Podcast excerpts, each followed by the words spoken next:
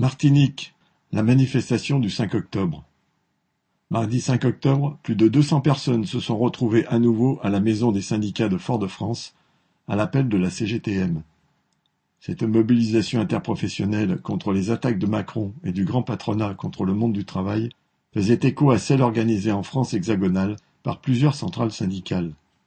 Refus de l'obligation vaccinale, du pass sanitaire et des sanctions liées à ces mesures, de la baisse des allocations chômage et du démantèlement des régimes de retraite, exiger des moyens supplémentaires et pérennes pour la santé et des augmentations de salaire, telles étaient les revendications des travailleuses et travailleurs de la santé, des employés de pharmacie, de ceux des laboratoires. Avec des travailleurs du commerce, de la poste, des municipaux, ils ont manifesté dans les rues de Fort-de-France. Marianne Thibus